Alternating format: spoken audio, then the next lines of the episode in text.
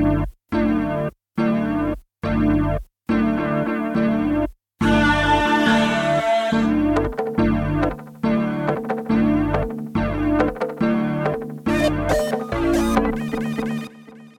はようございます。こんにちは。こんばんは。えインザポッドキャストはインターネットが作る現実をあらゆるカテゴリーのキーパーソンを交え交えて雑談形式で読み解いていく番組です。インターネットを使ったブランディングやマーケティングの支援を行っている JBN という会社で提供しています。さあ、えー今回8回目となる、えー、インザポッドキャストですけれども今回ゲストにお招きしているのは18歳でウェブ制作会社をエストニアに起業した中井正樹さんと、えー19歳で古着屋トライアングルを開業した百瀬優奈さんをお招きしております、えー前半は、えー、と過去、えー20代の彼女彼らが、えー過ごしてきた2020年から2021年までを振り返りました、えー過去を振り返りながら、えー、と若者がインターネットとどう関わってきたのかということを、えー紐解いてきました、えー後半戦となる今回は、えー、と中井さんと百瀬さんが今どんな仕事をしているのかということと、えーさらに、えー、と今後どんなことをしていきたいのかということをお聞きしながら、えーインターネットがもたらす今後の未来というものを紐解いていきたいと思います。よろしくお願いしますよろしくお願いします。えーまあ、自己紹介はままた前半の方を聞いてもらえればなと思うんですけれども、えー、と改めてその18歳でウェブ制作会社をエストニアで起業した中井さんっていうのは今何やってるんですかっていう話から、うん。うんえーお聞きしたいと思います、うんうん。今何やってるんですか？えっと、今はあの長野土着で、えっと、ウェブプロモーション会社を、はい、やらせてもらってウェブプロモーション会社。はいうんうん。起業立ち上げたのいつ？はえっと本当最近です。最近はいはい。2021年。そうです。ね、はい5月ですね。はい、うん。で えっとそうですね。もう本当に、えっと、ウェブサイト制作から、えっと、写真撮影、えっと、映像さ映像制作、えっと、EC 制作からえっとそうですね。マーケティングの支援まで、はい、やらせてもらってて、完全にプロダクションだね、うん。そういう感じです。はい、マーケティングの支援までやってるの？はい、おー強豪ですね。いや、こういう競合ですよ。弱小なんでうちら。社員2人なんで。一緒にやりたいね。あぜひぜひ。でそのエストニアで起業したそのウェブウェブ制作会社の名前は？はえっと名前あの本当はもともとはあの お寿司大好きクラブっていう名前で。えちょっと待って。あ の聞き取れなかったからもう一回言ってもらっていい？あのお寿司大好きクラブっていう。お寿司大好きエストニアでね。あの名前で、えっと、登記したんですけど、はいはい。登記申請したんですけど、はいはいあのエストニア政府からなんか怒られちゃってふさわしくないって怒らはいれちゃいはいはいらしくてまいい。意味不明ですからね。そうですねはいはい。あのクラブの、えっと、普通は CLUB なんですけど、はいはい。CRAB あのカニの方でやらせてもらうんですけど、あちょっとギャグギャグか。やらせたら、あのはい、ちょ怒られちゃって、はいはいはい。でなんか適当に決めてたらなんかエピック東京 OU っていう名前になりまして。あエピック東京 OU はい。長野なのにね。東京最高みたいな名前なんですよ。何そのレペゼンジャパンみたいな。本当に特に意味なくて、はい。はい。特に意味ないですね、はい。そんな感じです、はいっていうのもエストニアで。そうですね。登記上はじゃあエピック東京 OU そうですね、はい。うーん OU っていうのがあの向こうの有権会社っていう意味になってああなるほどそうですね。はい。はいはいはいはい。そんな感じです。その会社としては、えー、とさっき言ってたそのマーケティングから、まあ、コンテンツの制作もやるってことそうですね。あー。実際案件として今どういうことやってるもう、えっと、本当にあの Shopify の、えっと、制作構築からあそう。えっとはい、運用までやらせてもらって。てショピファイなんだね。うん。そうですね。今時代は Shopify で、の、まあ、そうです EC においてはそうですね。うん。はいもうあとはあの本当に映像制作から、うん。あのすぐ、えっと、全てディフルディレクションでやらせてもらって。てうん。わどういう業種の EC 立ち上げが今は？えっと、今はもう本当彼女のあの古着屋トライアングルあうんあ古着のあの EC はいと、あのドールをあの、はい、扱ってるあの大阪の、はい、お店の、あえっとー、そうですね EC 制作の運用から。ドールっていうのはそのアニメ業界におけるそのあの人形のそうです、はいはいはい。はいまあ、あのいただいた仕事は本当にそうですね。何でもやらせてもらってて今。はその仕事はどこから発注来るの？もう本当にあのごお知り合いから、はい、いただいてて。へえ本当にちょっとずつだなと思っててまだまだ長野では駆け出しなんで。はいはいはい、そうですね、はい、ちょっとずつそれは結構アナログに人と出会いに行ってる感じそうですね。ああ本当にお知り合いの方に声かけて、はいはいはい、はい、そうですね。あのうちがセンスよくかっこよくしてあげますよっつって。うーん。声かけて全部やらデせてもらザインってますからそうですね。やってるのね。コーディングからね。はい。でもともともうウェブデザインっていうのをもう中学生ぐらいからやってるわけですねはい。ウェブデザイナーとしてはもうやってるわけでそうそこからさらにそのデザインを通してどうコンテンツを届けるかっていうことをそうですね。やってるわけだよね、うん。もともとはその LP とかをあの高校時代に作ってたんですけど。LP を高校です。る 俺俺最近 LP 知ったからね、はい、あの時代は EC だなと思ってて。はいはいはい。あのもっと、はい、あの世界の人たちにあのそうですね。日本のいいものの価値を知ってほしいなと思ってて。うん。それをなんかよりよく伝えられるのはやっぱ長野土着にやっていかないと伝えられないなと思ってて。うん。ですね。はい。やらせてもらってます。そのあたりはその一緒にやってるゆうなさんはその傍から見ててその自分自分たちがやろうとしてる仕事に対してなんかこうどんな展望を抱いてますか？やっぱその今までトライアングルもやってきてすごいお世話になった大人の方がすごい多くて、まあ、今その方から中心にこうお仕事をもらってるところなんですけどなんへかまあその方々にこう自分たちがこうなんか恩返しじゃないですけど、うん。なんかいい形でこう返せたらなと思って、うん。まあ、それも仕事の一環としてはやってるんですけど、うん。まあ、関わりををこうずっと維持するっていう意味でもあのそういう知り合いの方からのお仕事を頑張ってやっていきたいなって思ってて、うん。まあ、それも長野土着っていう点でもあるんですけど。なまあすごいね、そうですね。まあ、もらった縁から広げていこうっていう。そうでもその古着屋トライアングル始めてその古着をドネーションで集めていったらいろんな大人たちが応援してくれた。そうですね、はい。どんな大人と出会えてきたの？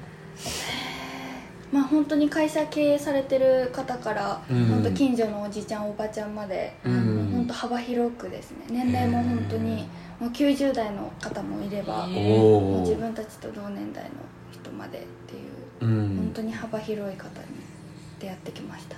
で今までその古着を通してもらった縁を、まあ、おじいちゃんおばあちゃんからもらった古着という縁を次に託すってことにやりがいを感じてたんだけど今度はそこで出会った人たちにもう一回恩返しを改めてしたいっていう気持ちが。そうですね、うん。なんか今割とその古着屋を通してやるものっていうのはもう本当今の仕組みを続けるってことぐらいだなと思ってて、うん。なんでこう新しいことを始めたいなと思ってたきっかけでもあったので、うん。その時にちょうど中井と出会って、じゃあやるかってなってうんうん。のがきっかけでした、なるほどなるほどでもその今のその仕事を始めようと思う前にはいろんな葛藤もあったのかなっていうのはうんちょっと前から聞いてて。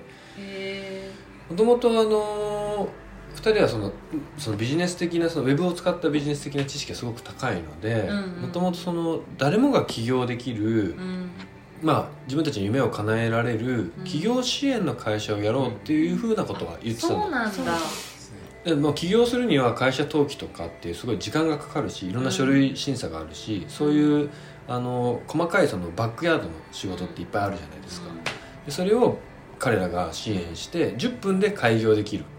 10分で起業できる会社をやろうっていう思ってたんですよ、はいはいはい。ね。へえそうですうん。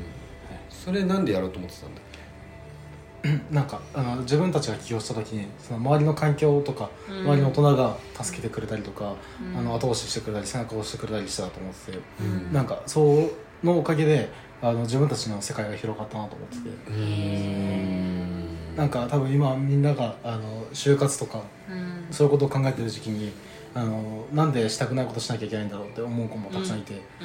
だったら自分のやりたいことをとことんできる環境を作ってあげればその子があのなんでしょうその自由に生きられるかなと思って。何泣けるんですけど。で 自分がやりたい夢があるならなくさずに行こうよっていう気持ちなんですよ。もう学校の先生みたいなもうルーキーズの川藤みたいな感じなんですよ。わかんねわかんないよ。そう。夢があるならね夢を追おうよっていうことの背中を押したいっていうのがで彼らも押された経験があるから自分がももらった縁をあのご恩をねまた次の世代で託したいってことではあ企業会社10分で起業できるっていうバックヤード支援の会社をやろうと思ってた。めちゃくちゃ頭いいでしょ？頭いいね。なんかあの高橋さんが前回おっしゃってたあのペイトフォワードって話だと思ってて。うん。そういうことできたらいいなと思ってて、まあまあまあもらった恩をね。そうですまあ、僕は旅先まあなんかみんなぐらいの世代の時にはいろいろこうあちこち放浪してて旅してた時に、なんかもうすごくお世話になった人いっぱいいるんですよ、うん。それでなんかこんなによくしてもらって本当に申し訳ないですってなんか恩返ししたいですって言う,、言うと大体大人が「いや僕に恩返さなくていいから次の若い子に恩を返してね」ってすごい言われたわけですよ、あのカフェ正蔵とか栃木のねすごい伝説的なカフェがあるんですけどそういうとこ行ったりとかした時になんかこう真冬に行って車中泊しますって言ったら「いやうちのあのスタッフルーム泊まってきな」って言ってラーメンをおごってくれてで朝起きたらコーヒー入れてくれて「もう本当なんでこんなよくしてくれるんですか?」って言ったら「いや僕もそういうふうにしてもらったから君が次は若い子に託してね」って言われて。これはもうペイトフォワードだと思って。もうなんかねそういう気持ちはいつもあの大事にしてます。いやもうみんなとその話すのが楽しくておじさんも仲間に入れてって気持ちはあるんですけど、うん。でもなんかそういう気持ちを彼らもそもそも持ってるっていうのがもう本当にうそうだね、ん。ねなんか俺らが今十分とても幸せなんで、はい、もっとみんな幸せにしたいなっていう気持ちがあって、すごい。でいっぱいいろんなものをもらってきたってことだね。逆に起業するかじゃあ私たち。お？急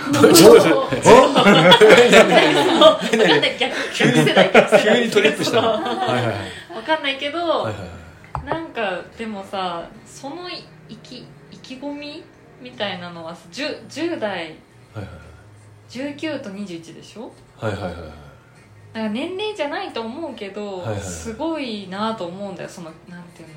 恩返ししたいって気持ちとかさ。はいはいはい。1921でねそれだけもらすでにもらっていてで恩返ししたいって気持ちがあるっていうのは偉いよね。ね。僕らは20代で30になってようやくいっぱいもらったなって気持ちは今得てるんだけどもう10年早く得てるわけですよね。それはすごいと思う。しでも僕らの会社もその坂田さんっていうのはね、まあ、またそういうのを大事にしてる人なので、まあ、僕はその考え方も結構好きなんですけど、まあなんかそう40で僕ら30でまたみんな20って、まあ、そうやってどんどんこう世代をまたいで橋渡ししていければいいかなっていう気持ちは、まあ、常に僕は思ってるんですけど。うん。それが素敵だなと思ってて、はい、うん。あでそういう最初はまたちょっと今のウェブプロモーション会社じゃないビジョンだったってこと？あそうそうそうそうそうそう。そうであのある会社さんからうあの、まあ、フリースペースみたいなのを長野市内で立ち上げるから、うん。んうんそこで君たち起業しないかって言われたんだよね。うん。場所貸すよって。場所貸すからって言われ言われて。そうなんだ。てでその話は前から聞いててうん。であの、まあ、そこそこで2人がやるのはいいけどなんかあんまりそのうんテナント代払ってねみたいな話じゃないですかそれ。っうん。ていう話はしてたの。うん。要は若い子使ってテナント代払ってランニングしてくれればいいよねって。捨て駒みたいになっちゃダメだよっていうのは思ってたわけですよ。うん。でなんかそれ大丈夫って話はしてたんだけどうん。ね。でそれで2人はねうん。やっぱり違ったって言ってうん。自分のやりたいことができない環境だったんだ。ったんで、はい、うん。そうですね、でそれはほら自分たちがこういうふうにしたいって言った時に聞き耳を立ててくれなかった大人がいた。まあそうですね、はい。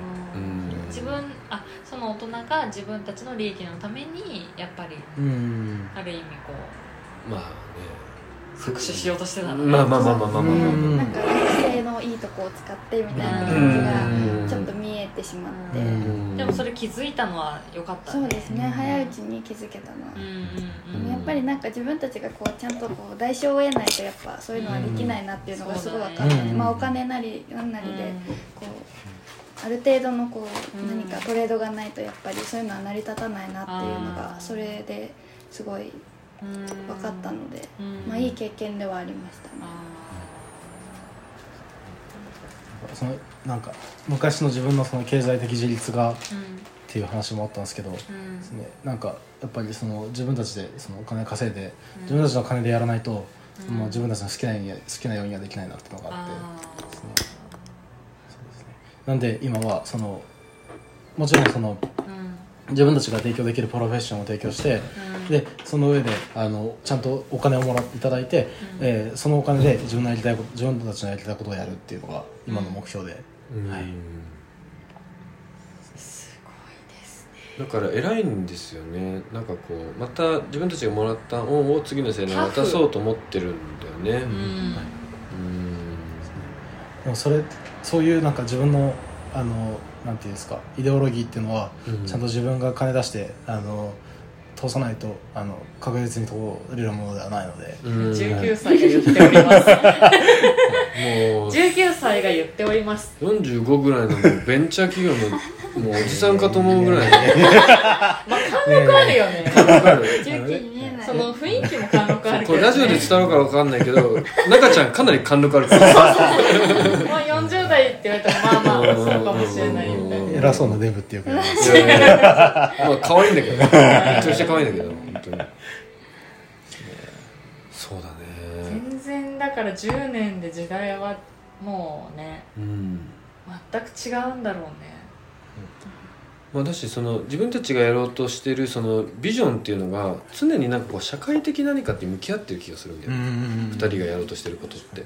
ああ自己満じゃなくて。そうそうそうそうそうそうそう。社会的課題に対して何か自分が果たせる役割があるんじゃないかっていうことを常に見てる気がするわけ、確かになんか自分が自分がって感じじゃないよね。そうなんだよ。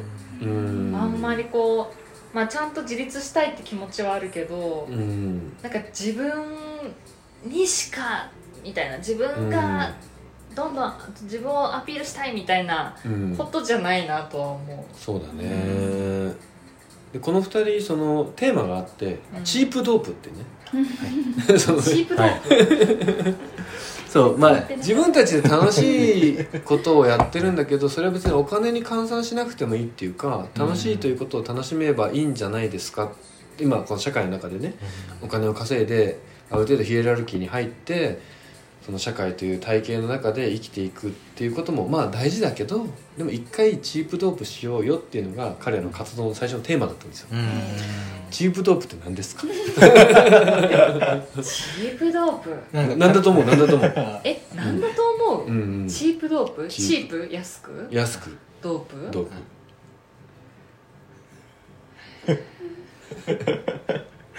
え考えたこともなかったかも、だからそういうのを楽しもうよっていうそのチープドープをテーマにそもそも2人は結構結成したんだよね、そうですね。そこのなんか価値観がすごいあったんで、うん。まあそれで会社をやろうっていう流れにもつながった一個のなんかうん。チップドップです。チープドープの原点は何？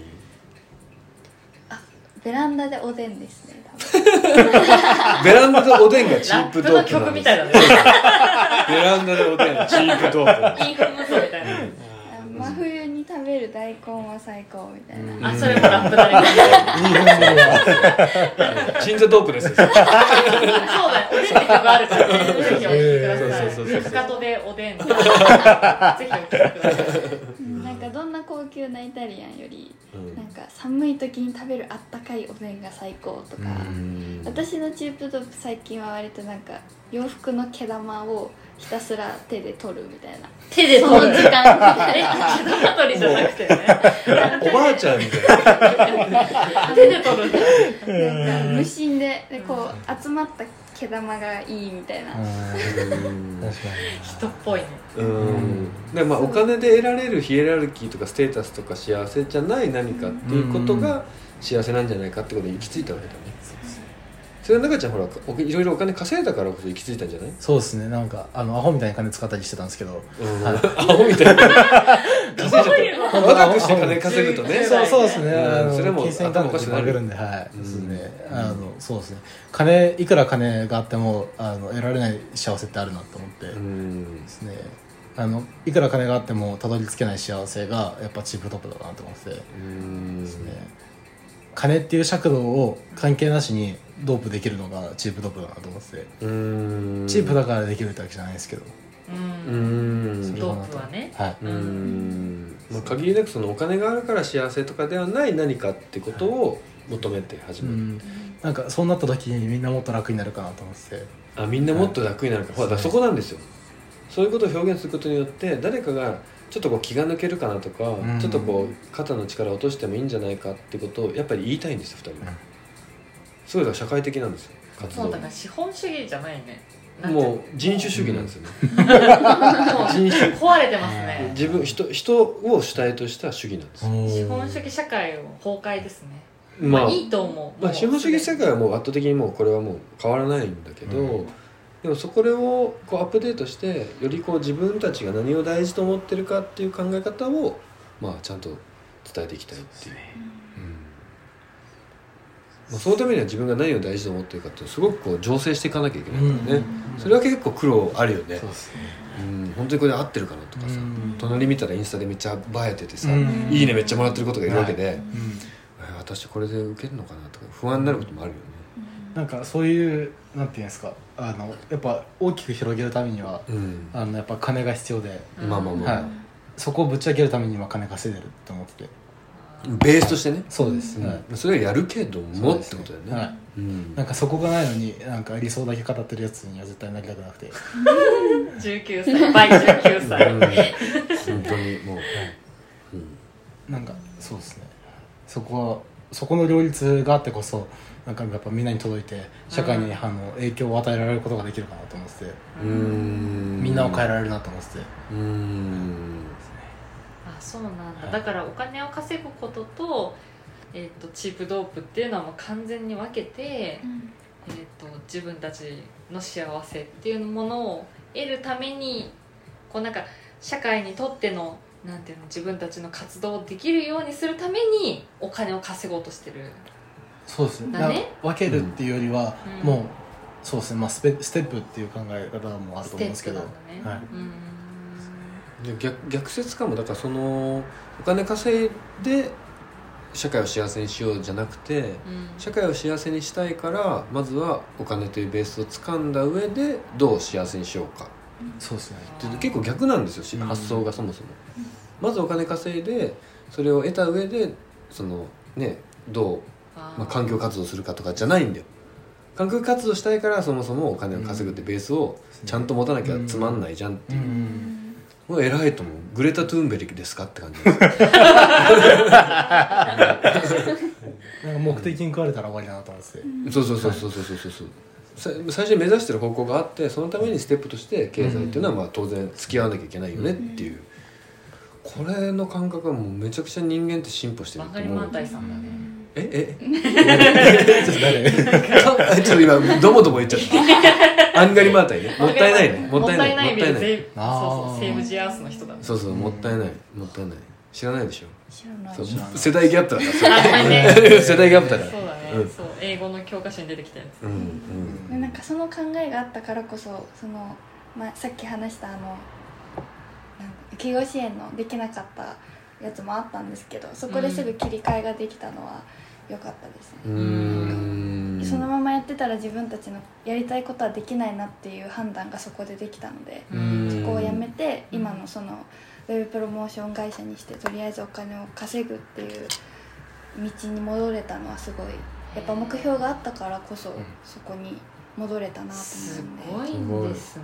で企業サポートする前に起業した人たちがじゃあどうやって運用できるかとかプロモーションしていくためにはこういうことを一緒にやろうかっていうことで限りなくコンサル並走しながらンサルティングだね。そう限りなく並走しながらビジネスをサポートしますっていうなんかそのサポーターでありたいんだよね。はい。影の立役者でありたいっていう気持ちがあってうん。そこに対する実直さっていうのが2人はすごくあるわけ。うんすごく真面目だし誠実だしなんかその真面目さっていうのは本当にすごいあの僕は本当に尊敬する。ありがとうございます。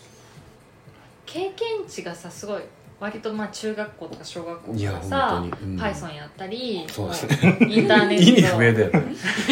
インターネットに触れてきたわけじゃん、うん。でさ割とさそのインターネットの先っていうのもなんとなく、まあ、あー。ちょっと見えてたりするわけじゃん。うん。まあなんかノーコード時代って言われてさ、うん。ああコーディングしなくてもいいしね。そうそううん。無料のツールが出てきたりとか、うん。それ誰でもまあできるじゃんみたいな、でもプロモーション事業としてウェブのプロモーション事業としてやるっていうのはなんかこうそこそこの需要はやっぱりあるなみたいなそうです感じなんなんかやっぱ並走してやるっていうのは結局そのあのそうですね。あの人の力だと思ってて。ううんですね。コミュニケーションの力だと思ってて。そこはあのいくらノーコードになってもいくらうん AI が出てきても、うん。あのそうですね。超えられない壁だと思ってて、人でしかできない。そうですね。ん。そこに時間を俺ら俺たちが割くことによってうん。そこの時間の対価として金が生まれると思ってうん。ですね。うん。いや泣けるんですけど何これ。すごいね。人間的なんですよね。すっごいそこはやっぱりあの動物的だよね。なんてういうの？ん。俺らの時間割くぜみたいな 感覚ではあるんだよね。すごいいい男なんですよ。そうでやりたいよね。うん。本当にそういう気持ちを持ってるのは本当に本当にね。でもその自分たちの授業でそれ今後プロモーションしていくわけじゃないですか、い。そこでこう一番楽しみなことって何？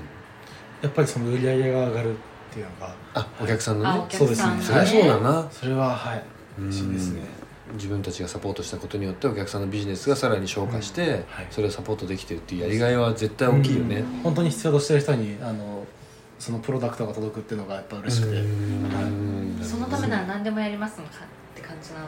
そうですね。そこに金が生まれればはいやりたいなと思ってて。はい。うん。その交渉金額の金額的な交渉から全部自分たちでやるんだもんね。そうですね。はい。すごっキキキリンだキキキリン。あ世代 飛びすぎだから世代飛びすぎだからも例えが毎回分かる自分で全部やるからね。うまあまあまあちょっと世代飛びすぎてるからそれ。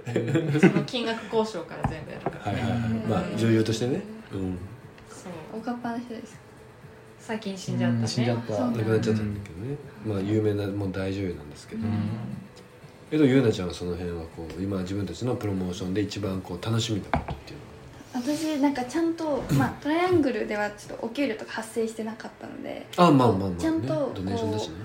働くというか人からこうお金を得て自分のお金になるっていう体験がアルバイト以外で初めてなので、うん。まあ、いわゆる本当社会人になるっていうきっかけが今だなと思ってて、うん。でその今お仕事をこうお世話になってる方からもらっていただいてうん。やってるんですけど、ん。なんかあなたに任せられてよかったって言われたことがあって、うん。なんかそれが本当に働くっていうなんか幸せだなってその時に思って、うん。なんかそれをもっともっとその体験をもっと積み重ねたいっていうのを今すごい思ってて、うん。そこがすごく楽しみですね。いい子だね。ダメだなんか。すごいお世話になった方だったんでその方にそのあなたに任せてよかったって言われるのは本当になんかやっててよかったなってまだは始めたばっかりなんですけど、うん。その時にすごい始めてよかったなってすごい思ってなんかそういう人をもっと増やしたいですし自分もそう言われるようになりたいなってすごい思います。ちょっとおじさん泣いちゃうね。平成元年生まれだけどねおじさんもね。うん。でも人のためになるっていうのは嬉しいよね。めちゃめちゃ嬉しいです、うんでそれにお金をこう払っていただけるっていうのはもう本当に働く意義だなって思います。うーん。逆になんかちょっとこう苦労を感じてることとかもある？苦労。まあ若いんで舐められあますね。はああですね。まあね。あ優しいからね二人ね。あ確かにね。うん、うん。いやっぱりなんかその値段交渉の時もそうなんですけどうんまあなそうですね。あのやっぱり自分たちの価値は自分たちで決めなきゃいけないと思って。て、うん。ですね。あのこの値段でやりますっていう話をちゃんとしなきゃいけないなと思って。て、うん。ですね。そこは大事にしてますね。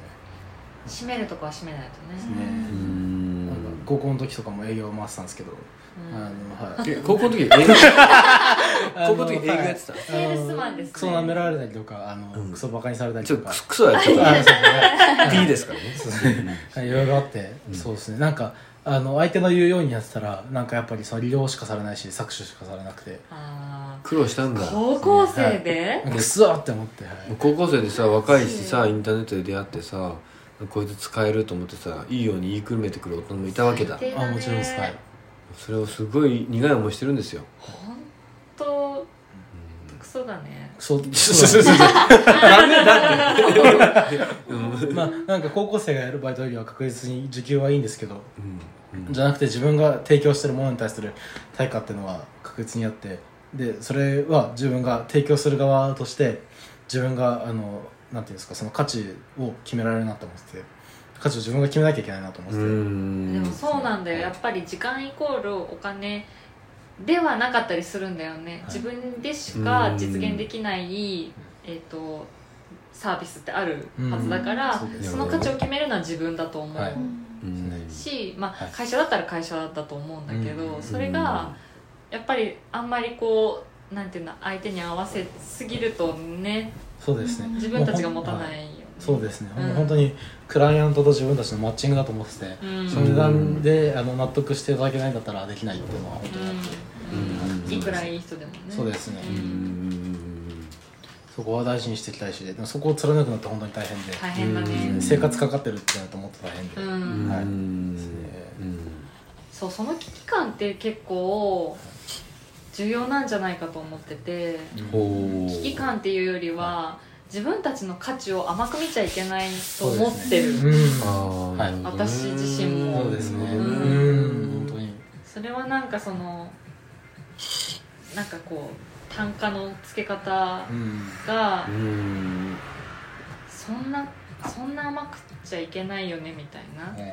まあ、僕らの現代のその時間軸でいうとそういう気持ちは僕もすごくあるけどでも上の人たちの葛藤っていうのは僕らはほらあの人手不足だから基本的に何やってもあのとにかくやってほしいっていうことを求められてる世代なんだけど上の世代って隣がいっぱいいるから競争があるからいかに安く叩くかってことを一回やってるんですよね。そうですね。うん。でその人たちからするとそんなに自由に何でも、ね、高額な金額叩いて好きなようにはできないよっていうのがこう肌身にこう染みてるわけなのでそんな自由なこと言うなよって気持ちは若干あると思う。ううんん。本当俺らも生活かかってて今度俺ら結婚するんですけど、うん。まあ、背負ってるっていう期間もあってうん。ですね、うんなんかそこ映らなくなったら本当に大変なんですけどうん。でもそこを失ったら終わりだなと思ってて。ううんんね。そんなに自由じゃないよっていうかね。そうですね。うん。で僕ら幸いこう自由にできるステージにはいる世代なんですけど、うん。その上の世代のその葛藤とかうん。制限みたいなことを無限にはしちゃいけないとは思ってる、うん。できないんだけどね。うん。でもその無限にはできないしその世代の感覚も聞き取りながらで僕らはその下の世代にはもっと自由にやってもいいんだよっていうのをこう橋渡しするのが僕らのゆとり世代の役割だと思うんだよ。明らかにさ大量生産大量消費の時代じゃなくなったじゃん。まあまあまあね。もうもうもうもうかなり、うん。えっと、子供の人数もかなり減ってるし、うん。大量に。安く作って大量に消費するって時代はもう終わってるまあまとっあくにね。うんなるほどね、うん。だからその時代だよっていうのはある。うん。そうだね。もうでそもう。のそうだね。時代的変化の中の僕らは結構中間にいるんですよ僕30の僕らって、うん。で上の世代は大量生産大量消費でとにかくその隣の競争も激しいし安く叩いてとにかく作んなきゃいけないっていうビジネスをやってきてる人たちがいて。でそうそのままいくと本当に疲弊するだけだから一回ゆとりを持とうよっていうのが僕らのうん。世代ではあるんだよね。でまた下の世代はもっとゆとりだから俺たち好きなことやらせてくださいよって感じなんですよ。うん。でその間を中間中間として取り持つのが僕らの世代で好きなことガンガンやってよって言うけど、うん。上のその圧力にもちゃんとうん。応えるっていうのは僕らの役目じゃないかなと思う。どの世代でもあるけどね、まあどの世代もね、うん。世代間ギャップあるからねあるけど、うん。もう大量消費の時代は終わってるはずもうファストファッションとかね。確かにね。誰も、まあ、安安いってことに反応しちゃう人はいるかもしれないけど、うん。でもみんなと同じがいいっていうのはうん。別に思ってるかなそうだね。っていうのは疑問、でもありがたいことにファストファッションってものがあったからそれに気づけたっていうのは僕は一つ、うんそうだね。ありがたい世代だと思うんだよね、うん。それがなかったらいまだにファストファッションみたいなことが再現できたらいいなって僕なんかが思ってるかもしれないね。僕らの世代がね。先の世代がそのなんだろういい前例を作ってくれたから、うん。いや俺たちはそうじゃないかなっていうことをこう改めて次のビジョンを描けたのはうん。ありがたい世代ではあるよね。僕らはね。うんうん旅してた時期私にもあるんだけど。はいはいカナダ？カナダも、はいはい カナダとか、まあ、普通にアジアとかも行ってて、はいはいはい。で韓国に行った時に、うん。お前は眉毛の入れ墨だけしたら絶対にモテるみたいな。こと言われて失礼なんですよ。失礼でしょ失礼でしょだ失礼だけどなんかお前は眉毛だけちゃんとう入れ墨しろみたいなことを言われて、はいはいで韓国ではその当時んはいなんかすごい安く2万ぐらいでうん。眉毛綺麗な眉毛の入れ墨入れてるのが流行りだったんだよ。へー違和感だよね。20私が22ぐらいの時かユンソナぐらいだよね。ユンソナぐらい。いやそんなごめんごめんちょっと今の話。ボア。えーボアね。ぐらいの時代とかに入れなくてよかった。なんか流行り本当流行ってた、なんか韓国行って整形するみたいなのが流行ってたりとかして、へ今また二重じゃなくて一重が流行ってるからね韓国。えそうそう、うん。もう10年前全然変わるからね。それぐらい変わるからね。そう。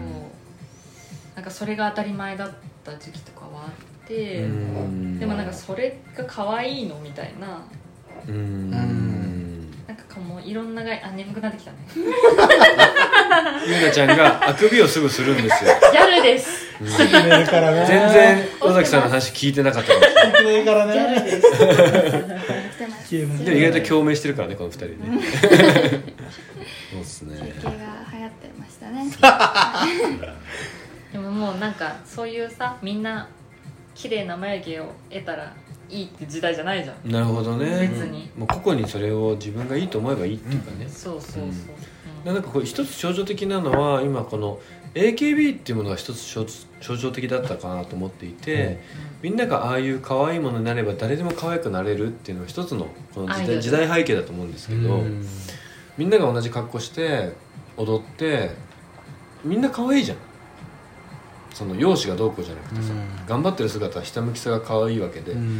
みんな可愛くなれるっていうのが一般化されたのがこの最近だと思うんですけど一般化された先でアコゴリラみたいなのが出てきてそのみんなと一緒じゃ嫌だっていう時代が次かなとは思ってるんですよね、ううん。んでこれ過去にもあっておにゃんこクラブっていうのがあってですね。うん。おにゃんこクラブって、まあ、AKB 秋元康がやってたおにゃんこクラブっていうのがあってそのおにゃんこクラブがすごく時代をもう折檻した時にその後こんなんじゃ嫌だって言って個性が発揮したパンクロックとかすごい流行るわけですよ。うんだからそのみんなが同じようにあのなんだろうマニュアル化されるとそれじゃ嫌だっていうのが次の時代として来るのでうん。そうすると次の世代としてはなんかやっぱこう自分たちがどうしたいかっていうことをうん。ちゃんと論じられる人たちが次の世代をリードしていくのかなっていう。ゆうなちゃんはもともと興味ないねもうアイドル。そうそうそうそうそうそうゆうちゃんもう全然ないでしょ。うね根っから根っからもう根っからアウトローだよね。そうそう。5枚ぐらいだから。ね5枚目とか。知らないです。あよかった。私もそうなんだよな。そうかもね。うん。なんか可愛いとかわかんなくてその一般的な概念。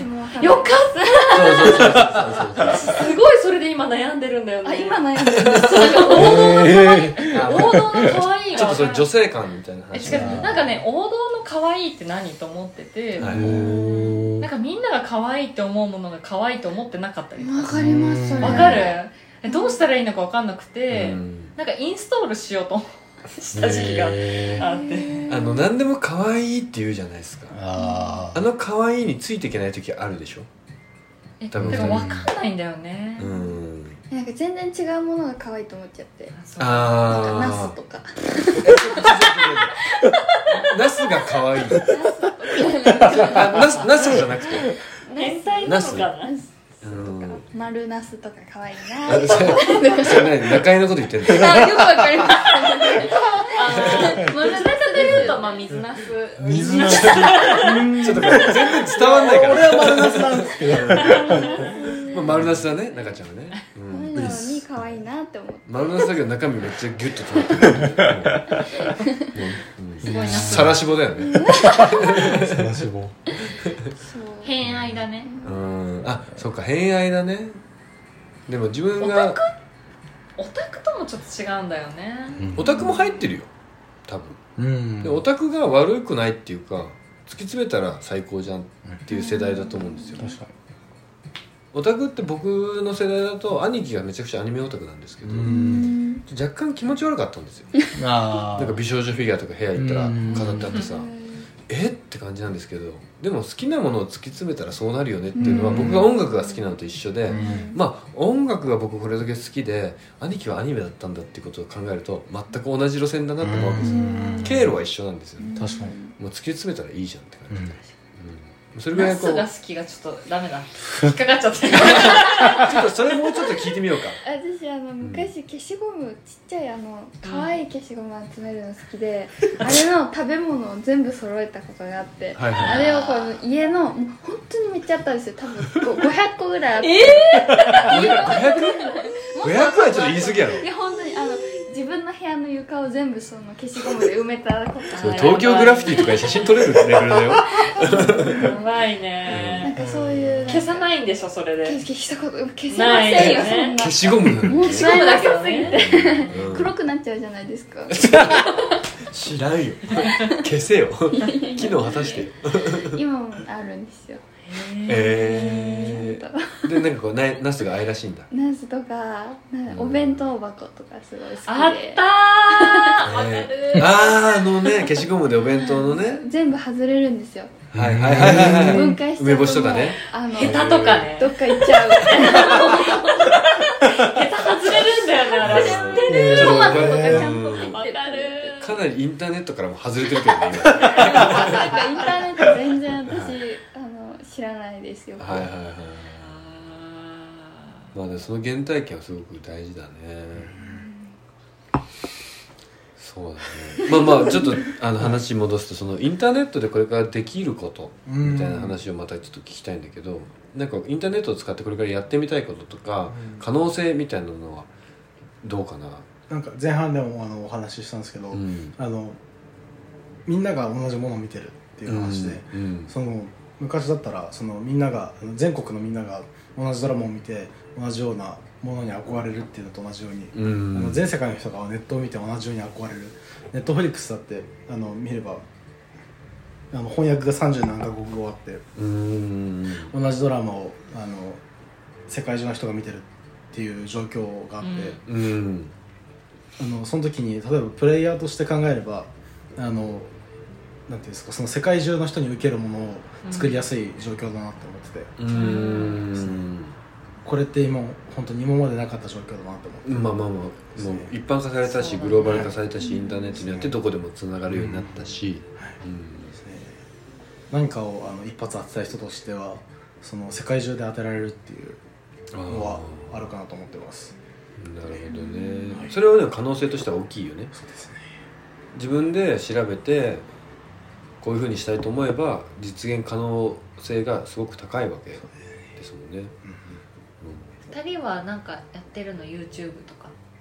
SNS あやってなくてやってないやってない、まあ、チープドープで YouTuber になろうとしてたからね、あ そうなんだ。おでんでね。ただおでん食べる動画みたい。な、うんあーって言いながらうん。食べる。でもそういうの需要あると思うんだよね。まあ面白いよね。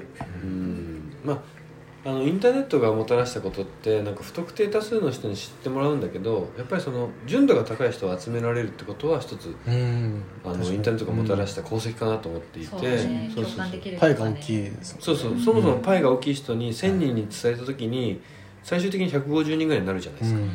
でその150人といかに濃いコミュニケーションができるかっていう振り分けができるっていうのはインターネットがもたらした功績だと思うんですよ。確か功罪ではなくてにうんそれはあるかもしれないね、本当に出会いたい人と出会える。っていうその純度を高めたのはインターネットがもたらした功績かなとは思ってる。でもその先でさ感じたいのは人人だったりするんだよね。まあ最終的にね。人とのつながりだったりするんだようねん。確かに。だからうまく使えたらいいよねインターネットをね。そうだね。なんかまあいろんな人に情報を発信する不特定多数に無料で届けるっていうまあ声の大きさはねうんできたけどじゃあその大きい声で言ってることが本当にあなたほ本心から言ってるみたいなことが問われてるのがこれからのインターネットかなっていう気はしてるんですけど。ゆなちゃんとどうですか？そのインターネットでこれから果たせそうな可能性みたいなまあ本当さっき皆さんがおっしゃってたこと本当にうーんと思いながら聞いててうん。私本当に今まで全然ネットをこううまく扱ってこなかった人間なのでうん。でそれが今ウェブ系の会社をやるってなった時に、うん。なんか、まあ、ちょっと話がずれちゃうかもしれないんですけどその本当にどこでも働けるって本当にすごいなって思ってその仕事を始めて、あインターネットがあればね。はい。で私たちもその海外にこれから移住も考えてるんですけど、うん。それでもあの日本の仕事も続けたいなと思ってて、うん。まあ、今のこの業態だったら全然それが可能になるので、本当に場所を問わないって本当にこのことなんだなって改めてこう身をもって実感したというか。は最高なんだよね。うん。やっぱ自分たちの生活ありきでうんうん仕事を考えられるっていうのがインターネットは可能なんだよね。なるほどね。場所に問われないっていうね。問われない。どこかにいなきゃいけないっていう縛りがない。あの2人はそういう意味でその場所に縛られないっていう意味で言うとこれから何？移住を考えてるんだっけ？そうですね。どこに？あエストニアに。エストニアに。エストニアに行くんだ。ちょっと待ってエストニ調べていい？エストニアってちょっとどこですか一応北欧なんですけど。おお、はい。はい、そうなんだ EU の中に入入ってて。はいはいあの EU 圏内だったらあのパスポートなしで移動できるんで。うーん。そうですね。あの夏とかはあのスペインの方のビーチとかで。検索でさ面 一番最初にエストニアどこって。確かにそれぐらいちょっと場所は地理的場所はちょっとあんまり分フィンかんないランドの南はいはいはい。ロシアの西に位置する北欧の国でうんバルト三国ですね。うん。エストニアラトビアリトリアの一つです。うん。人口はおよそ130万人で東京の10分の1しかない小さな国。東京の10分の1もう四国みたいなだ感けどはい世界的に有名な無料通話ツールスカイプなどを生み出した IT 先進国として今注目を浴びていますすごいところに目をつけたね。先生ですね。はいはいはいはいデジタルショーとかあります。デジタルショー？デジタルショーができたらしくて。デジタルショーがあんの？賞とか文科省とかのその省そうっす。自分が起業する時もあのデジタルショーの役人が出てきてえ？あのズームでヒアリングしてくれて。は？ズームでヒアリングしてくれたの？エストニアが？はい。あのいろいろたくさんお話ししては？はい。で作ったって感じなんですけど。え？ですねそんながそんな賞と俺話したことないよ。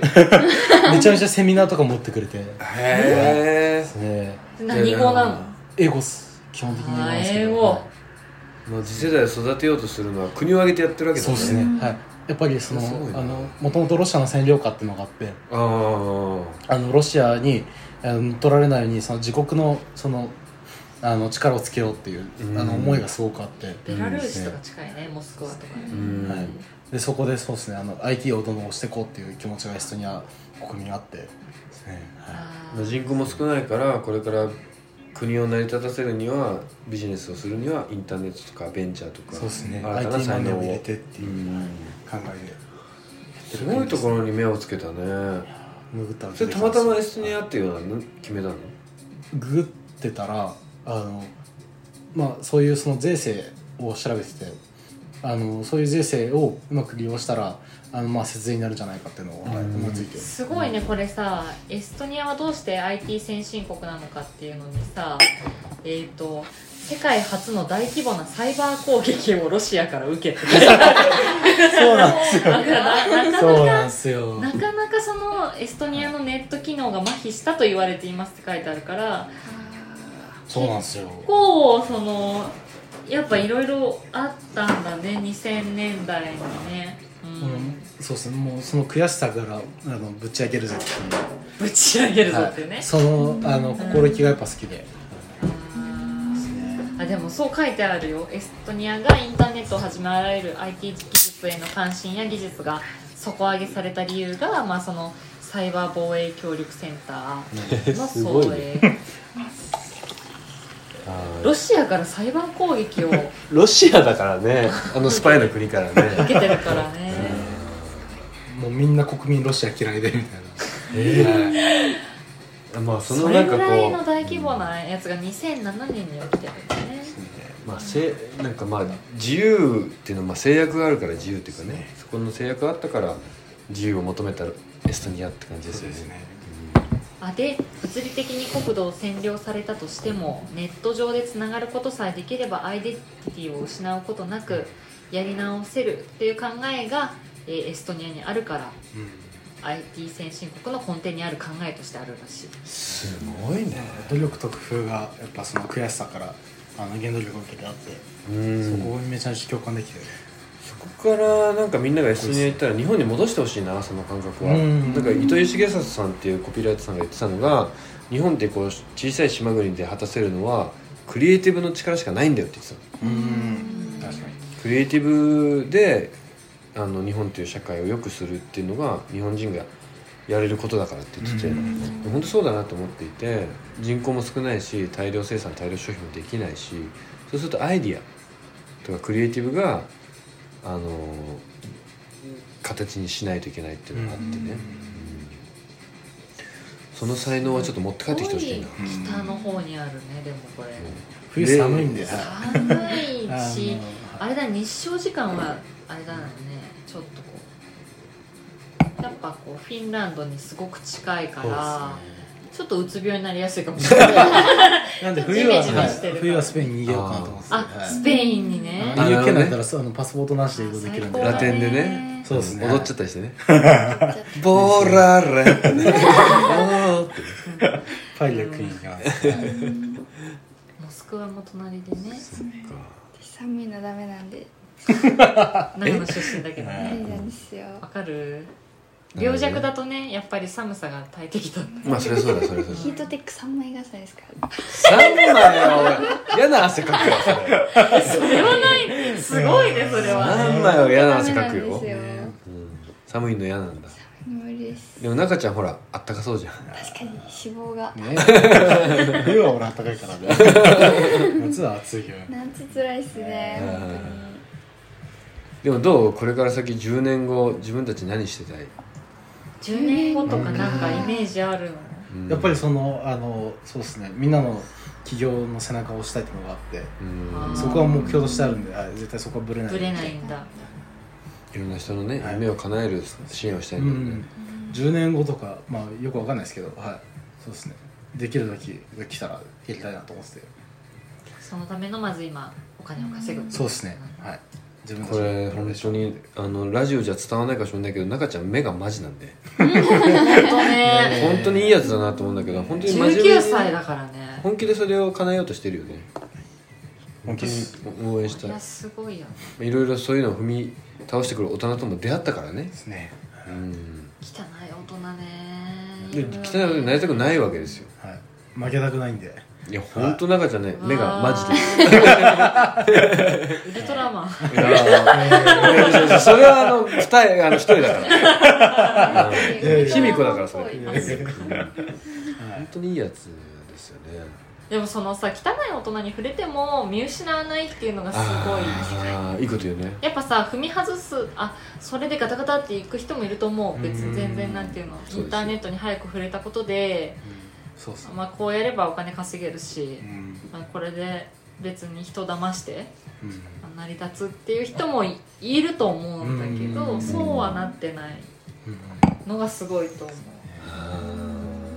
それは先生やってる親のうん。遺伝子をねしないですね。少なからず感謝してもいいかもね。まっすぐな木って名前つけてくれたんで親が。和樹なまさきっす。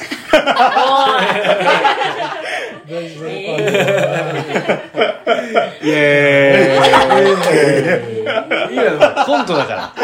コントだからいやうんもう完全愛の手でねボケとツッコミだから。いやどうゆうなちゃん10年後。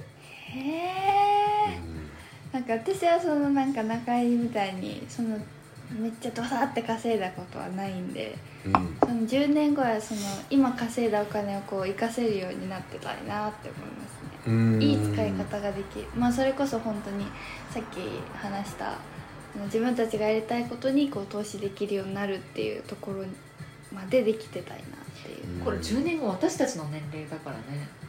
僕ら10年後40だからね。野崎さんどう？40になった時何してたいやばいね何してたいの40私はインターネットを使って、うんコミュニケーションあテクノロジーをちゃんと使えるような大人になりたい。その悪用じゃなくて。なるほどね。うん。コミュニケーションがちゃんと取れるような世界を見つめていたい。ずっと。ああそこはでも中ちゃんと近い感覚それはぶれいないと思ううん今後もなんか大きすぎるけどうん自分はそこを見失わないでイうん。ンターネット業界にいたいと思ってる。ああちょっと尾崎さんいいねそれね。そこはぶらさないようにちゃんとでも今までのそのなんか人間的なあ世代間のギャップとかも感じながら企業にいながら、うん。うん、なんか実現できるコミュニケーションってどういうことなのかなって考え続けたい、でインターネット活用しながらもアナログに人と人のコミュニケーションって何なんだろうかっていうのは追求しようとしてるよね。そう。うん。自分自身のなあ人間は諦めてない。全然。人間の可能性は諦めてないしでもインターネットの可能性も諦めない。みたいな感じ。いいね。それはいいね。多分10年後どうなってるか分かんないけどうん。その汚い大人にはなりたくない。うん。しお金稼ぎのためだけに仕事はできないと思う。うん。偉いな。私はね。そうだな。まあそういう意味で僕あのすごく象徴的なすごく大好きな映画があるんですけど「ハーっていう映画なんですけど AI のね。そう AI のね。AI に恋する男性の話なんですけどであの主演があのジョーカーを演じた、えーフォアキン・フェニックスっていう俳優さんが演じたあの映画なんですけど「ハーっていう映画があってでその主人公は AI に恋するんですよ。でもう音声であの「今日あなた帰ってきてお帰り」みたいなことですごくこう「はっ?」ってなって声するんですけどで彼はその手書きの手紙を書くっていうあの仕事をしてるんですよね。うん。それをこうおばあちゃんとかに手紙を送るみたいな代書屋さんをやってるんですけど仕事としてはすごいアナログな情報交換みたいなことを大事にしてるみたいなことが描かれてるんですよ。結局いいかに AI が発達しようがインターネットを使っ使おうが人間的なそういうアナログなコミュニケーションをあのやっぱり失わないよね人はっていうことが描かれていてで最後まあちょっとこれあのネタバレになっちゃうんだけどその AI に恋してた彼は AI に振られるわけですよだって AI なんだからその AI は不特定多数のみんなに同じこと言ってたわけ。この人は僕の一番の彼女だと思ってたけどみんなで同じこと言ってた。AI やわうん。出演するんですよ。でその時にアップグレードしちゃうのね。そう。でその時に屋上でねすごく打ちひしがれるんですけどその時に来てくれたのが友達なの。うん。古くからの友達で。現実世界にいる。でまあお互い励まし合ってさなんかまあそういうこともあるけどまあ頑張って生きていこうね。うん。っていうのを応援してくれるんです。よでいかにインターネットの世界に溺れたとしてもアナログの友情とか仲間みたいなことは失っちゃダメだよみたいなことをあの映画では語られてるんですけど。なんか本当にそれは本当に絶対大事にしたいなって僕は思って。でも2人はきっとそそれがもそう。完全にできてる。前提であるよね。ううんん。もうなんか人間っていうものが前提にある。あるあるあるあるあるある。お金だけじゃないし、うん。インターネットだけじゃないし。うそれはなんかすごいいいバランスだなと思って話を聞いてんそうだた、ねでもインターネットにいっぱい触れたからこそその人間的なコミュニケーションを大事にしようと思えたっていうのは、まあなんかインターネットと若者っていうテーマで戻すとなんかその次の世代を生んだなっていう感じはしますね汚い大人についてもちょっと聞きたかったけ汚い大人？言えない。どうどうどう？なんかこう。ど言えない。逆まあまあ言わなくてもいいけどこういう大人にはなりたくないっていう話はしといてもいいかもね。なんか搾取だけして終わる大人にはなりたくなくて。うーん。自分の利益だけ考える大人とか。うん。それにはなりたくないですねちょっとマジトーンすぎるんだけど。いろいろあってうん。ちょっといちょもうちょっとユーモアを込めて言ってもらっていいですか？そうですねはい。あの、うん本当にですね。安くね。はい。まあうんそうですね、はい、あの相手のことを考えてっていうかそうですね、はい。うん。まあ、ちゃんと自分もなんかメリットを提示できなかったちゃんとメリットを提示できなかったところがダメだなと思っててちゃんと学んでるんですよこの人。嫌な大人と出会っても。で嫌な大人にも希望を見出してるでしょ。うん。この人はもうちょっと会話すれば変わるかもしれないってうん。信じてはいる。自分がメリットを提示すればねそう信じてはいるんだよ。そう。自分がこういうふうに言ってあげればあの悪い大人も変えられたかもしれないってちょっと信じてるんだよね。なんかちゃんとドライにあの自分のメリットと相手に与えられるメリットをちゃんと説明できればあのそうですねあのうまい関係を結べたなと思ったんですけどもっとより良い関係を結べたなと思ったんですけどうん。ですねそうそこに葛藤してるっていうかちゃんと人間的にその悪い大人と出会ってはいるけどその悪い大人をこいつクソだって悪口を言い続けたいわけでもない。っうん。ていうその真面目さが本当に偉いと思う、そんなところで止まってらんないんで。気も座ってんなー気も座ってるよギャル男ギャルだよ。すごいんだよね。このこのライブ感どうやったらさらいあの リラジオにね。伝わるのかわかんないんですけど二人ねかなり座ってんですよね。そうですね。ううん。ん私たちの方がねふわふわしてるね。してないけどね。ふわふわはしてないけど、やっぱすごいよ貫禄がいいよね。なんか子供何人のぐらいの？なんか何人か育てたぐらいの感じいやの本当そうだよね。ね。じゃあここであの中ちゃんその人生に影響を与えた曲っていうのを今回紹介してもらってるんですけどちょっと曲紹介してもらっていいですか？えっとその「レッド・イット・ハップン」あのテーメインパラの「レッド・イット・ハップン」って曲なんですけど、うん。はい、あのそうですね「なるようになる」っていう曲なんですけど。うん。はい。なんかあの15歳の時に初めて聴いて、えっと、泣いちゃった曲なんですけど、うん、15歳でテームインパラってそのサイケデリックロックだからそれを聞いて泣いちゃうっていうのは相当飛んでますよね。なんか今人生振り返って。あちょっと報告が出てきた。なんか今人生振り返って、あの本当になるようにななるようにしかならないんだなと思って。ちょっと待って。待ってい。いねもうちょっと中ちゃんの話聞かせてもらっていい、うん、テームインパラは何その15の時何があったの？あネットで知って、はいうん。聞いたんですけどそうですね。その時ちょっといろいろ苦苦しかったの？そうですね。もうあの親からあのそうですね。進学しろ進学しろって言われててうん。でもやっぱ仕事が楽しくて、うん。そこの葛藤があってその時になんかこのまま仕事を続けてどうなるんだろうって思った時に、うん。もう先はないんじゃないかなんか搾取されたまま終わるんじゃないかと思ったんですけどうん。でもそうじゃなくてまあなるようになってあの素敵な人と出会えると思ってて、うん。本当に今そうなって、うん。それがなるようになるってことなんだなって今今今改めて振り返って思って。うん。それがレッド・イット・ハップンだなと思って。てまあいいことも悪いことも全てあるべくしてあるですねっていうことをこの「レッド・イット・ハッペン」で感じたということです。じゃあ皆さんお聴きください。テーマインパラで「レッド・イット・ハッペン」はいちょっとここから著作権入っちゃうんでね。あのちょっとこんなにしてるので。ちょっとまあ YouTube で皆さん聞いお聞きください。8ビジ分くらいなんですけどネスマンビジネスマンが出てきますね。YouTube 上ではね、まあ、ちょっとこの辺でカットしてもらって。はい。じゃあ,、まあ今回ねその、まあ、テーマインパラ、まあ、あるべくしてあるみたいなねいろんな出会いを得て中ちゃんこうこれからいろんなことやりたいと思ってると思うんだけどまあ最後にそうだな。あの、まあ、2人の将来の夢みたいな話を聞いておこうかな。うん。今現状なんか2人でめちゃめちゃ幸せなんで。うん。あの世の中の人をもっと幸せにできたなと思ってうん。どんな形であれ、はい、あのいろんな人を幸せにしたいなっていう思いはあって、はい。うん。それが達成できてれば、まあ、10年後でも何でもそれが達成できてればいいなと思ってて。っうん。はい。うん。ていうのが、はい、そうですね。思いですね。皆さんどう？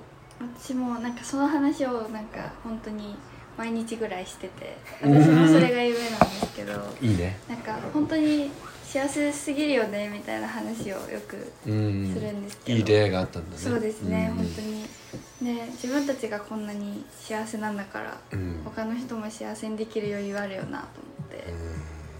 なんかもっとまあ分け与えたいって言ったらちょっとおこがましいかもしれないんですけどうん。なんかちょっと周りにも結構悩んでる子とかうまくいかない子もいる中で自分たちがこんなに幸せである限りはぱみんなを幸せにすることを目標にしたいなって思ってて。うん。それが夢ですね。うん。1000いいね。最高ですね。じゃあ今日どうですか尾崎さんこの2人の会話聞いて。何も言えないです。言ってくださいちゃんと。それそれラジオにならないからか何も言えないですよ本当。だってインターネットの今後なんて誰も分かんないからね。うん。で逆に言うと2人の話聞いてさ尾崎さん10年後どうしてとか見つめ直してみてどう？幸せを分け与えたいっていう感覚ってすごいね。ああそうだね。すごいね。ううん。ん最高だよね。ううんん。なんかなんで私たちはもう余裕ないんだろうかまあ今は忙しいからね。ああ忙しいからか。単純単純に仕事として忙しいからさ。そういうことを考えてる余裕がないだけで。そういうこうターニングポイントみたいなところのうんきっかけをあのちゃんとつかみつつも目標をぶれずにうん。自分たちが追い求めるっていうのが2人からはすごい伝わってきて、うん。うん。あーそれにインターネットっていうのがすごい深い関わりをしてたんだなって思ったら、うん。あとすもう可能性しかないなとは思いましたね。なるほどね、はい。うん。じゃあちょっと最後にもう一個聞きたいことがあまだある出てできちゃったんだけど。どんどんあるんだねあの次の世代に対してインターネットと若者というテーマを持ったとしたらあの若者にこう伝えたいことって何かありますか？若者だいぶ若くなっちゃうよまあまあでもほら全然もう小学生で iPhone 使ってるとかいっぱいいるからね。iPad でいじってるとか。若者に伝えたいことはありますか？なんかアウトプットをアナログに持てっていうのは言いたいです。アウトプットをアナログに持て。へえ。なんかさっきも話しててうん。あったと思うんですけど、やっぱりアウトプットをアナログに持ってた頃こそなんかエンカウント的な出会いがたくさんあって、うん。そこからやっぱり自分の人間性が形成さ形成されてるなと思ってうーん。インプットはいいんだ。インプットはいいです、はい。うん。出会いが広がるから。インターネットのそうだな、うんですね。うん。でもやっぱりアウトプットでそうですね。自分が表現する場とか。うん、ですね。人とつながる場っていうのはアナログで持って。そうですね。アナログでもってちゃんとアナログの人と対話するべきだなと思ってて。何？かっこいいんですけど。よ最高でしょ？かったね婚約都会はねいい男だから。ぽっちゃりだけどね。容姿とかの時代じゃないから。そうだね容姿の時代じゃない汗臭いけどね。汗臭いけどね。うん梅雨だからね、可愛いんだよ。うん。はい。まあいい男だね。アナログそうですね。アナログにアウトプットを持てっていうのは、はい、めっちゃ思います。うんそれは本当に大事だねインターネット使ったとしてもアナログにいろんな出会いをインプットはい大事にしようくらでもいいけどね。アウトプットインターネットっていうかじゃなくてね。ちゃんとアナログでやろうぜってことだね。コミュニケーションとかもね。ね。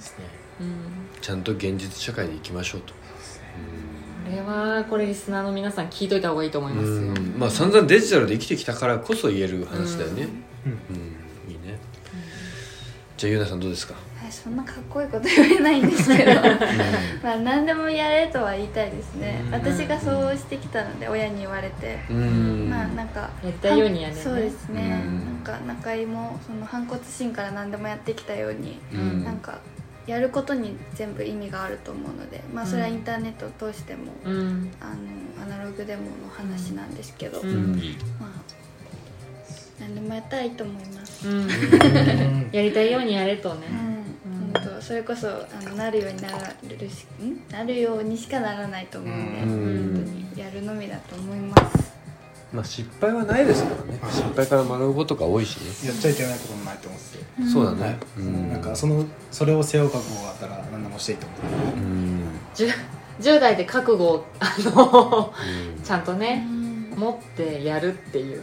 いや偉いですよね。うん。本当に。どんな大人になるんでしょうか楽しみだね。そうだね。でも本当にこういう世代とその世代間ギャップとかをこう超えてなんか同じ友達のように話せるっていうのがこれはまあインターネット社会のある意味なんかこそうだね。確かに。ううんなんかそういう感覚を持ってたのはツイッターとかインスタとかで別に年齢関係なくさ感覚が合うかどうかであのコミュニケーションしてきた私も2人と会ってるのはインターネットのおかげだからねある意味ね。そうだね。結局ね。そうそうそう、うん。そこはもう世代とか年齢とかじゃなくてうん。中ちゃんなんかすごいけ人生経験をしてるわけだから、その経験値と僕の経験値っていうのは10年違うけど結構近しいと思うわけ。だからそういう世代と話せるっていうのは僕本当に幸せだなって思っていてそれはなんかインターネットがあったことで得られた功績かなと思っています。だって教え子だからね。世代的にはこんな話をしたかったよ僕も教え子たちと。でそれがこうしばらく経ってこうやって話せるっていう仲間と出会えたのは僕は本当にこれからも大事にしたいと思います、はい、じゃあ今日は、はい。えー、インザポッドキャスト今日はゲストに、えーと19歳でウェブ制作会社を立ち上げた中井君と、うん。えー何歳だっけ？21です21で、えー、と古着屋トライアングルを営んでいる桃瀬優奈さんをお招きして、えーインターネットと若者2021をテーマに、えー語ってきました、えー今日はありがとうございました。ありがとうございました。じゃあ最後にえー、とまた中ちゃんのね好きなあの人生に影響を与えたティームピンインあの曲曲紹介お願いします。えテーマインパラ、えー、とレッド・イット・ハップン、はい、はいぜひあのインターネットで検索して、えーお聞きください。今日はありがとうございました。ありがとうございました。ありがとう。ありがとう。